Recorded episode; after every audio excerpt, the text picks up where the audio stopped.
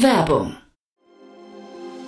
Sei dabei beim HTGF Family Day am 11. und 12. Juni in der Station Berlin. Für zwei Tage voller Inspiration und Business. Tauche ein in ein einzigartiges Netzwerkerlebnis mit bis zu 1500 Teilnehmenden. Erkunde das innovative Seed- und Later-Stage-Portfolio des Hightech Gründerfonds. Lass dich vom vielseitigen Programm inspirieren und knüpfe wertvolle Kontakte. Sichere dir jetzt dein Ticket. Mehr Informationen findest du unter www.family-day-htgf f.de.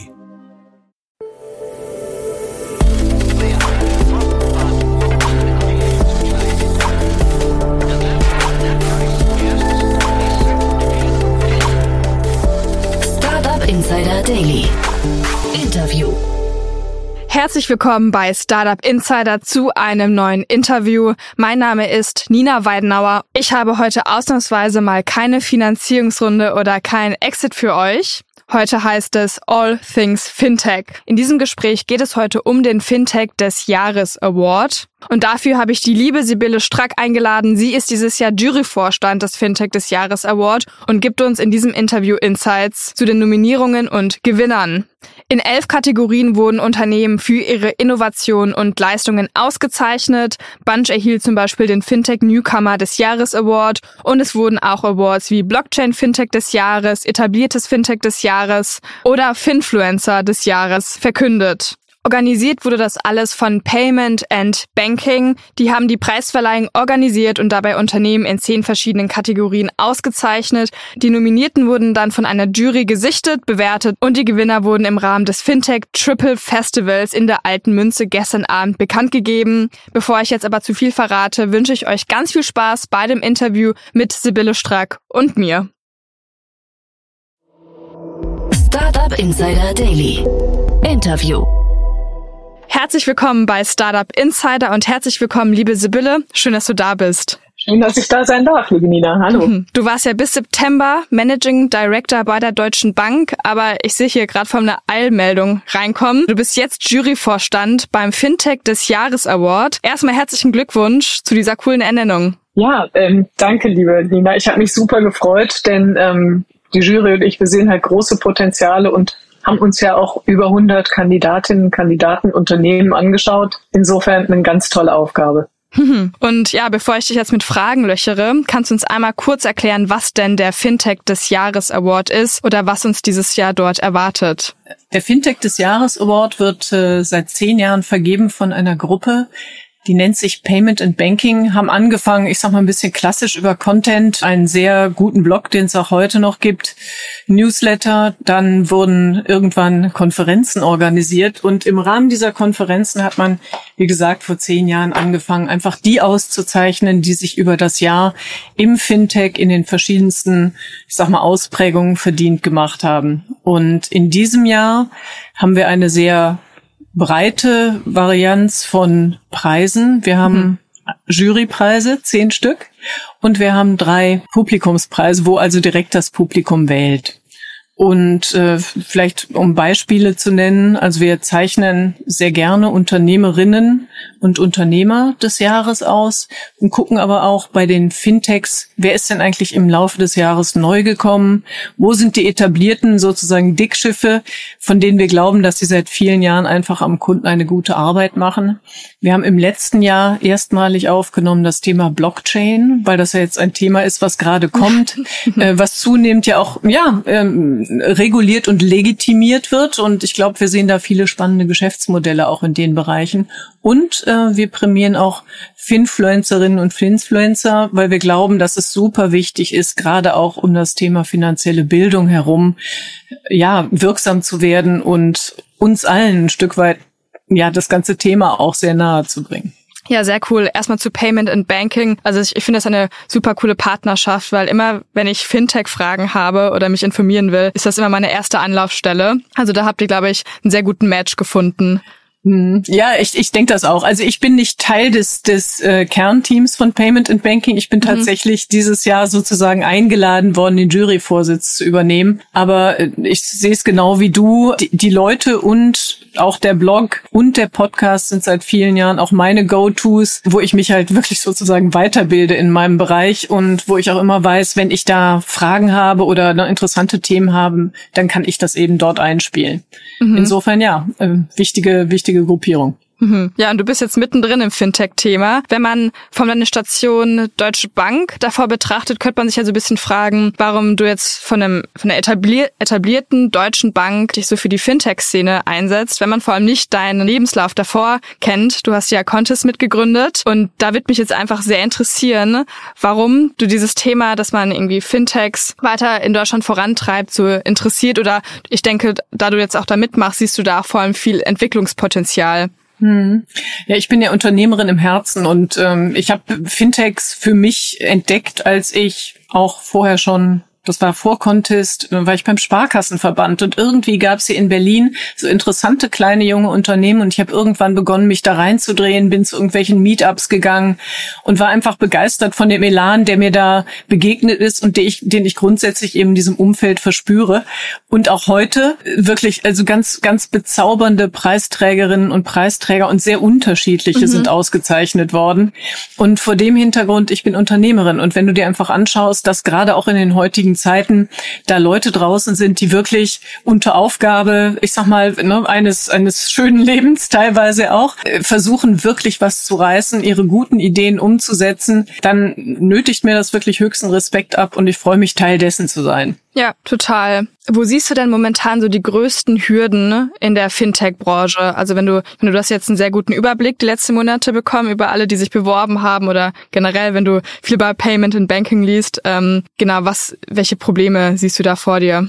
Ja, Probleme kann man gerade in der heutigen Zeit natürlich super viel sehen. Ja, also ich glaube, zwei, zwei Entwicklungen sind gerade, wenn du auf Fintech guckst, doch einigermaßen relevant. Das eine ist halt das Fintech-Funding. Das war ja zumindest bis jetzt einigermaßen eingebrochen. Mhm. Also es gibt da eine ganz schöne Zahl. Im dritten Quartal 2023 wurden in Fintechs in Europa 71 Prozent weniger Euros investiert als im Vorjahreszeitraum. Das ist natürlich mhm. ähm, ein, ein, ein Rieseneinbruch, wenn man so möchte. Und ähm, diejenigen, die ähm, Corporate VCs sind äh, aus Deutschland, die investieren in in den USA mehr als an ihrem Heimatmarkt. So, das sind, ich sag mal, die Katastrophennachrichten. Jetzt mhm. kannst du das Ganze aber auch mal umdrehen und sagen, lass uns doch mal gucken, was für positive Sachen neben diesen Hürden. Ja, unzweifelhaft bekommt halt nicht mehr jeder Geld. Wir sehen mittlerweile ein paar positive Punkte. Wir sehen halt eben, dass der Oktober wohl relativ gut war und gerade auch im Fintech-Bereich. Ich glaube, dass immer noch genug Geld da ist, zumindest in den Seed- und Early Stages von Fintechs äh, zu investieren für gute Ideen. Ich finde, es ist auch ein gutes Zeichen, dass der Fokus jetzt auf Profitabilität ist, weil gerade vor einigen Jahren war das ja anders. Da wurde ja wirklich auch Stupid Money auf ungefähr alles geworfen und der einzige KPI, der irgendwie zählte, war die Kundenakquisition. Mhm. Was natürlich immer ein guter Proxy dafür ist, ob dein, ja, ob du ein Angebot hast, was am Markt klickt, aber irgendwann musst du halt Geld verdienen. Und insofern, neben den ganzen Hürden, sehe ich eben auch das Gute und das Gute lautet einfach Qualität setzt sich durch. Und wir haben ja am Ende auch heute im Rahmen der Preisverleihung, ich sag mal, auch so ein paar, ich nenne es jetzt mal nicht despektierlich, aber Dickschiffe ausgezeichnet, die einfach, ich würde mal sagen, in Deutschland, aber eben auch im internationalen Vergleich richtig gut dastehen. Und ich nenne vielleicht nur mal zwei mhm. Beispiele. Das eine Gerne. ist der Tamas, der Tamas Georgatze von Raisin Weltsparen ähm, wirklich eine ganz wunderschöne Preisverleihung. Ja, und Tamas ist ja wirklich auch ein totaler Teamplayer. Der hat 750 Leute, die wirklich richtig, richtig erfolgreich seit vielen Jahren am Kunden unterwegs sind, national und international. Und der zweite, und wir haben Tamas als Unternehmer ausgezeichnet, weil mhm. wir einfach sagen, das ist so ein der hat, der hat diesen Laden so wunderbar aufgestellt und, und zukunftsfähig gemacht. Den haben wir jetzt Unternehmer ausgezeichnet, also sein Unternehmen ist halt ein Unicorn. Und wir haben dann auch noch in dem Bereich Fintech etabliert Trade Republic ausgezeichnet, beziehungsweise gar nicht wir als Jury. Wir haben natürlich Trade Republic diskutiert und äh, Trade Republic hat in Vorjahren auch den ein oder anderen Preis schon gewonnen und ist mit diesem Jahr eben Rekordhalter geworden, mhm. wenn du so möchtest. Denn Trade Republic und äh, das Team um Christian Hecker und die beiden anderen Gründer, die sind halt mit über drei Millionen Kunden, einer Bewertung von über fünf Milliarden Euro einfach extrem erfolgreich am Kunden. Ja, und sind auch eben Investorenlieblinge und deshalb hat es uns auch sehr gefreut, da was auszuzeichnen. Aber du hast nach Hürden gefragt und tatsächlich sehen wir, dass das Funding jetzt ein bisschen schwieriger ist, aber es ist definitiv nicht unmöglich für die guten Geschäftsmodelle, die da draußen sind. Und auch Hürden, die es vielleicht vor einem Jahr noch hart gegeben hätte, sind ein bisschen weniger, weil dadurch, dass halt jetzt äh, bei allem Respekt halt wieder auch mal Personaldecken abgebaut werden bei Fintechs, die halt vielleicht in der Vergangenheit auch zu viel Geld hatten und overhired haben. Dadurch entsteht halt wieder ein fluider Markt für gute Leute, die aber sofort natürlich absorbiert werden wieder von anderen Unternehmen, die sie eben auch sehr gut brauchen können. Mhm. Insofern sehe ich ehrlich gesagt gerade ein bisschen mehr Licht als Schatten. Okay, aber das ist doch schön. Ähm, dann hoffen wir, dass es genauso wieder im Oktober oder noch besser weitergeht. Was mich noch interessiert, bei deiner Zeit bei der Deutschen Bank, also du bist im Grunde von, von einem klassischen Fintech zu einer etablierten Bank. Ist dir da irgendwas aufgefallen bei deiner Zeit bei der Deutschen Bank, was du jetzt gerne vor allem mit der Macht deiner neuen Position umsetzen möchtest oder anstoßen willst? Irgendwas, was dir aufgefallen ist, okay, das machen sie bei der Deutschen Bank so, das wäre super. Oder bei irgendeiner Bank. Es wäre super, wenn man das an die Fintechs, an die kleineren Unternehmen herantragen könnte. Mhm.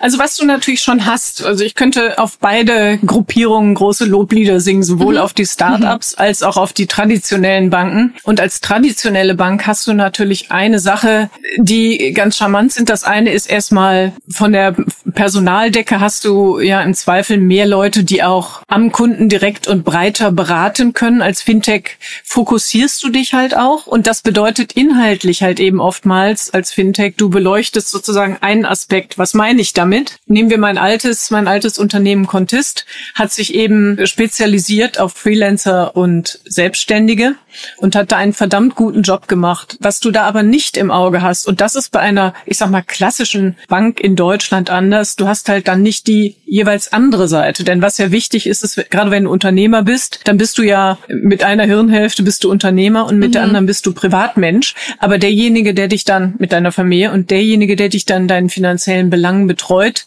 der sollte schon irgendwie den Gesamtüberblick haben. Ja? Und das mhm. ist natürlich ein ganz äh, großer Vorteil einer klassischen Bank gegenüber denjenigen, die halt, ne, wie meinetwegen N26 hauptsächlich Retail machen oder Konto, Kontist, äh, wie sie alle heißen, hauptsächlich ähm, das Business Banking machen.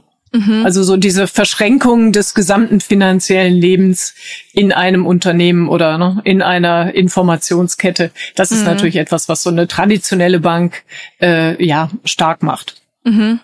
Also es klingt nach sehr oder nach zwei sehr verschiedenen Lobliedern. Denkst du, es, gibt einen Sweet Spot dazwischen, den man erreichen muss, oder also um die nächste Superbank zu werden, oder hat das vielleicht genau Trade Republic geschafft, dass sie im Grunde diesen Charme äh, vom Entrepreneur sein und die ganzen positiven Sachen, die du eben aufgezählt hast, konnten die das auch mit den anderen Sachen kombinieren und sind deswegen so erfolgreich geworden? Mhm. Ich meine, noch ist Trade Republic bei allem Respekt äh, vor dem, was das Team da geschafft hat noch ist Trade Republic ja keine, keine Vollbank.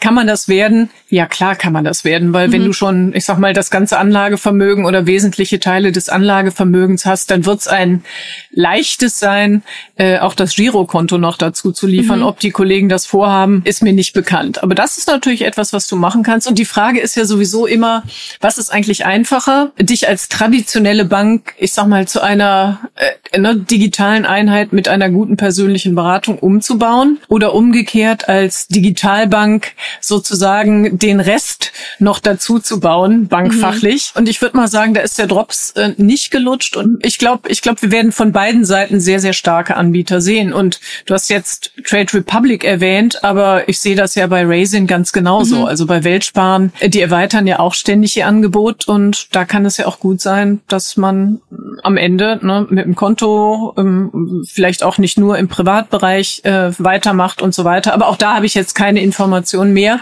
Mhm. Ich glaube, die Geschäftsmodelle bewegen sich aufeinander zu. Spätestens da, wo du in den Bereich der Regulatorik kommst, musst du halt aufpassen, dass du nicht plötzlich als kleines Fintech einer richtigen regulierten ja. traditionellen Bank auch ähnlich siehst.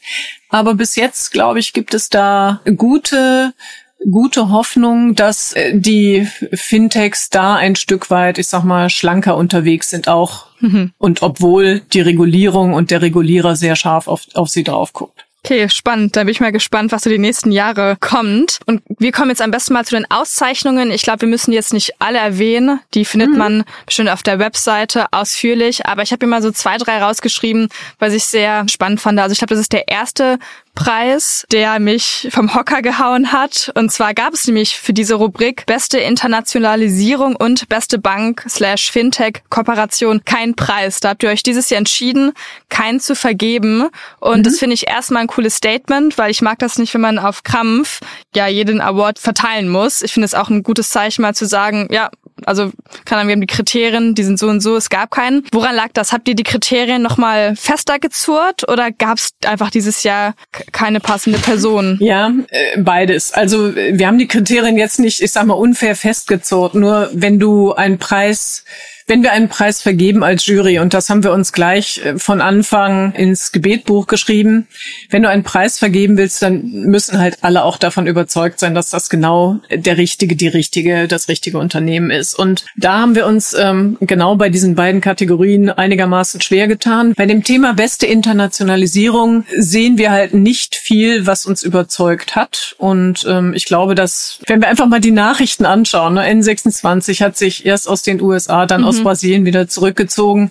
Wir sehen viele, die aus anderen Ländern hierhin internationalisieren. Also ganz konkret gibt's ja das wunderbare B2B-Startup Swan, die auch gerade ähm, eine gute Runde geraced haben und auch den Banking-Anbieter Konto, der ja mhm. durch die Übernahme von Penta sich ein Stück weit hier auch in den Markt noch mehr reingebracht hat. Sie haben es ja vorher alleine versucht, das hat nicht so gut funktioniert. Dann haben sie Penta übernommen ähm, ne? und das ist jetzt eben weiterer Hoffnungslauf. Die haben auf jeden Fall einen langen Atem. Aber dass deutsche Unternehmen international gehen und dabei richtig, richtig erfolgreich sind, da waren einfach auf der Kandidatenliste dieses Jahr keine, die uns äh, tatsächlich richtig überzeugt haben. Und bei dem Thema Bank-Fintech-Kooperation hatten wir auf der Kandidatenliste Unternehmen, dessen grundsätzliches Geschäftsmodell das ist, Kooperationen zu machen. Mhm. Und das möchte ich aber nicht belohnen. Ja, weil das ist ihr, das ist ihr Business. Das ist sozusagen der erste Punkt in der Stellenbeschreibung. Und ähm, an der Stelle haben, haben wir dann auch relativ schnell die Reißleine gezogen und haben gesagt, wenn wir keine anderen finden, wo wir einfach sagen, ne, da war eine Bank so begeistert äh, von einem Fintech, dass sie gesagt hat, komm, wir arbeiten jetzt einfach mal zusammen und das erfolgreich am Markt gehabt haben. Ich finde einfach, man sollte dann auch ähm, ja keine operative Hektik irgendwie einziehen lassen und dann einen Preis vergeben, wo man nicht 100 Prozent von ganzem Herzen dahinter steht. Mhm. Nee, finde ich eine gute Entscheidung. Ähm, weißt du noch, wer letztes Jahr ähm, oder welches Startup letztes Jahr den Preis Beste Internationalisierung bekommen hat? Oh, jetzt äh, das jetzt echt spontan gefragt. Ich glaube, das war Modify. Mhm. mhm. Ich glaube wohl. Ähm, ja, genau. Aber die fand ich haben einen ganz überzeugenden Case gemacht. Aber wir wollen natürlich auch schauen. Also sie standen für dieses Jahr wurden sie halt nicht nominiert. Mhm. Ne? Also auch Modify selbst hat sich nicht nominiert. Insofern gehe ich auch davon aus, dass die zwar weiter ihren, ihren Job machen und das mit Sicherheit auch sehr gut, aber sie waren halt nicht auf der Liste. Und da muss man ja eben auch mal schauen, dass man ab und zu neue findet. Mhm. Okay, ja, aber das klingt doch plausibel. Der zweite Award, den ich ganz spannend fand, also der Fintech Newcomer des Jahres, Bunch. Ich glaube, es ist einfach ein super schöner Preis, weil ich mir vorstelle, ich gründe ein Fintech und bekomme dann den Newcomer Award. Ich glaube, das hat die Gründer oder Gründerin bestimmt sehr glücklich gemacht. Und ähm, davon gehe ich aus, ganz genau. und wenn man dann nochmal auf die, auf das Thema mit beste Internationalisierung schaut, gibt es irgendwelche Tipps oder wie versucht ihr das anzugehen, dass hoffentlich nächstes Jahr wieder der Preis beste Internationalisierung vergeben werden kann? Also vielleicht jetzt nicht bei Bunch, weil wird wahrscheinlich noch ein bisschen zu früh sein, aber wie kann man das fördern? Mhm. Ja, und jetzt ziehe ich einfach mal den Hut auf als ehemaliger auch Start-Upper. Darfst du. das Thema Internationalisierung ist ja eins, was oftmals viel mehr deine Investoren wollen als du selbst. Ja, weil mir ging es damals zumindest so, ich habe immer gesagt, Leute, wir haben in Deutschland noch lang nicht fertig. Ja, also mhm. bevor wir nicht irgendwie mindestens 10, 15 Prozent des Marktes haben, sollten wir auch gar nicht irgendwie international gehen, denn je nachdem, was du tust, hast du halt jeweils eigene Rahmenbedingungen in den Ländern und du verzettelst dich komplett. Und von daher würde ich sagen, ich finde es gar nicht schlimm, dass man in einer Kategorie gar nicht genug Material hat. Das Einzige, wo man dann sagen könnte, hm, vielleicht ist es doch ein bisschen schade, ist natürlich, man sieht ja grundsätzlich eine große Zurückhaltung für richtig fette Investitionen in mhm. Deutschland. Ne? Ausnahmen bestätigen wie immer die Regel und äh, Unternehmen, also Trade Republic zum Beispiel ist in 16 oder 17 Län Ländern unterwegs und ist damit ja sehr, sehr international. Ähm, aber das ist eher leider noch ein bisschen die Ausnahme. Aber das ist natürlich auch eine Funktion von, wie viel Geld hast du eigentlich? Ja, und ähm, da erlebt man schon, und das ist ein bisschen das, was ich auch gesagt habe, für dieses Jahr, du erlebst halt schon, dass die deutschen Fintechs halt auch nicht so mutig gefundet sind wie viele ausländische Fintechs. Also ich habe jetzt gerade Konto erwähnt, die haben, glaube ich, ich sag mal rechtzeitig im Oktober 21 war es, glaube ich, irgendwie, ich glaube 480 Millionen Euro bekommen, mhm. um die Fühler auszustrecken, beziehungsweise einfach auch in anderen europäischen Ländern äh, die Operations aufzubauen. Und dann schluckt man natürlich tief und macht das dann einfach. Ja, aber das ist einfach auch von Seiten der Investoren brauchst du da natürlich auch sehr viel Mut, um dem Management-Team und, und der Company halt den Auftrag zu geben, über die Landesgrenzen hinauszugehen. Und das ist eben eine Frage von, wie gut bist du schon in deinem eigenen Land unterwegs und wie viel Geld kannst du eigentlich ausgeben? Weil am Ende musst du ja immer, wenn du in ein neues Land gehst, musst du erstmal deine Marke bekannt machen. Und ähm, es ich sag's mal despektierlich und es geht ja oftmals oder es ging ja oftmals auch mit dem Teufel zu, wenn nicht andere in diesem Land, in das du eigentlich möchtest, auch schon auf die Idee gekommen sind, dass man etwas Ähnliches machen kann. Ja, mhm. also eine, äh, eine Geschäftskundenbank, ich wüsste jetzt nicht, in welches Land ich von Deutschland aus gehen würde und äh, dieses Land mit mir sozusagen beglücken würde, weil jeder hat doch schon irgendwas. Ja? Also du musst halt sehr davon überzeugt sein, dass du richtig viel besser bist und du musst richtig viel Marketinggeld auf, je nachdem, was du machst, äh, deine Kunden, also entweder Businesskunden oder deine Retail-Kunden werfen und das kostet einfach unglaublich viel Geld und einen ganz langen Atem. Und da fehlt uns in Deutschland manchmal einfach auch der Mut, was die Investitionen angeht. So. Ja, ja, spannend. Das ist meine mein letztes Thema beziehungsweise der letzte Preis, der vergeben wurde, den ich ansprechen möchte. Aber du hast ja eben Mut erwähnt. Ich finde, ihr habt die Diana zu Löwen ähm, als fin mhm. Finfluencerin des Jahres gekürt und ich finde, sie zeigt immer extrem viel Mut beziehungsweise auch schafft viel Awareness auf Social Media, vor allem TikTok, Instagram, was das Thema kleine Investments angeht. Ich finde, sie überzeugt immer, da bringt das immer sehr gut rüber, dass man auch mit fünf Euro im Monat oder die Woche schon was anlegen kann. Und das finde ich auch eine sehr schöne Besetzung des, ähm, des Preises. Also das hat mich auch gefreut zu sehen. Es hat mich, genau, es hat mich total gefreut, denn ähm, wir haben äh, lange diskutiert um das ganze Thema Finfluencer. Wir haben ja zwei Preise. Wir haben den Publikumspreis mhm. und wir haben den Jurypreis. Und Diana ähm, hat halt den Jurypreis bekommen von uns. Der Thomas Kehl von Finanzfluss hat den Publikumspreis bekommen. Und wir haben lange diskutiert, genau um diese Modelle herum. Also es gibt halt die Influencer, die das die nur das machen, also ne, wieder bei allem Respekt, die mhm. sich also darauf, die nichts anderes machen sozusagen als das und die das ne, du weißt genau, Thomas Kehl, Finanzfluss, wenn du irgendwie Fragen hast, dann, dann ja, guckst du auf stimmt. YouTube, was da los ist. Genau. Und Diana hat halt eben äh, ein, ein anderes Modell, die macht das so aus ihrem, aus ihrem Impetus heraus. Mhm. Also die lebt, die lebt ein normales Leben, lässt einen eben am Leben auch teilhaben. Und zu dem Leben gehört halt auch sowas wie, ne, was mache ich eigentlich mit meinem Geld? Ne, wie, wie kann ich da umsichtig sein? Und sie hat in ihrer Dankesrede das auch nochmal so betont, ja, einfach dieses, ihr liegt einfach, ihr ist eine, ihr Wort Herzensangelegenheit, ähm, da eben auch zu schauen, wie gerade auch Frauen, ja, die sich vielleicht bis jetzt noch nicht damit so befasst haben, wie die durch intelligentes Investieren, Sparen, insgesamt Anlegen, ähm, ja, Unabhängigkeit sozusagen sich auch, sich auch erhalten und beziehungsweise schaffen können. Und von daher hat uns ihr Ansatz auch besonders gut gefallen, weil er eben ne, ein, ein, ein anderer war als mhm. der beim reinen äh, Finfluencer, der eben auf YouTube ähm, sein Business sozusagen macht. Also sehr, sehr unterschiedliche Sachen, sehr spannend, aber ich sehe es genau wie du. Sie macht das ähm, ganz wunderbar, sehr, sehr glaubwürdig. Ja. Und ich glaube auch einfach, dass du so eine ganze Community äh, äh, auf eine Art erwischt, wie du sie sonst gar nicht kriegst, nämlich wirklich aus diesem Need heraus, dass man da sich engagieren muss, dass man auch da sozusagen sein Leben in die Hand nehmen muss.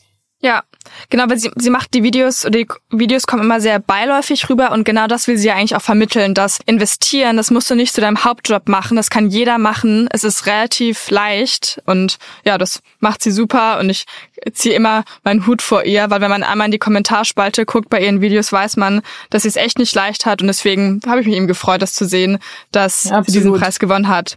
Zu allen anderen Preisen, da wir jetzt, glaube ich, auch am Ende sind, wo finden denn unsere Hörerinnen und Hörer eine Liste mit allen vergebenen Preisen? Auf der Seite von Payment and Banking Com, also auf dem ganz normalen Blog und mhm. natürlich wer den Newsletter abonniert, der ähm, sieht es auch im Newsletter.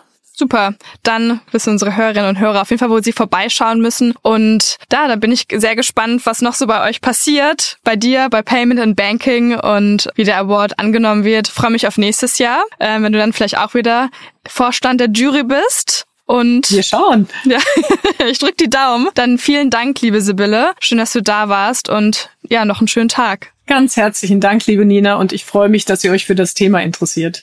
Dankeschön. Natürlich. Ciao. Happy Day dir auch. Ciao. Startup Insider Daily, der tägliche Nachrichtenpodcast der deutschen Startup-Szene.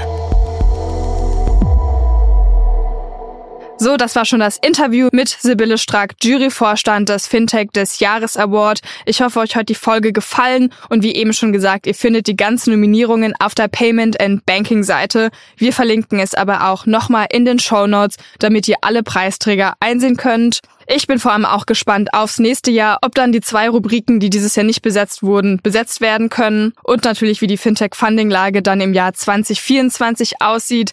Da müssen wir natürlich jetzt erstmal abwarten. Das war's jetzt von mir, Nina Weidenauer. Ich wünsche euch noch einen guten restlichen Tag und wir hören uns dann morgen wieder. Macht's gut!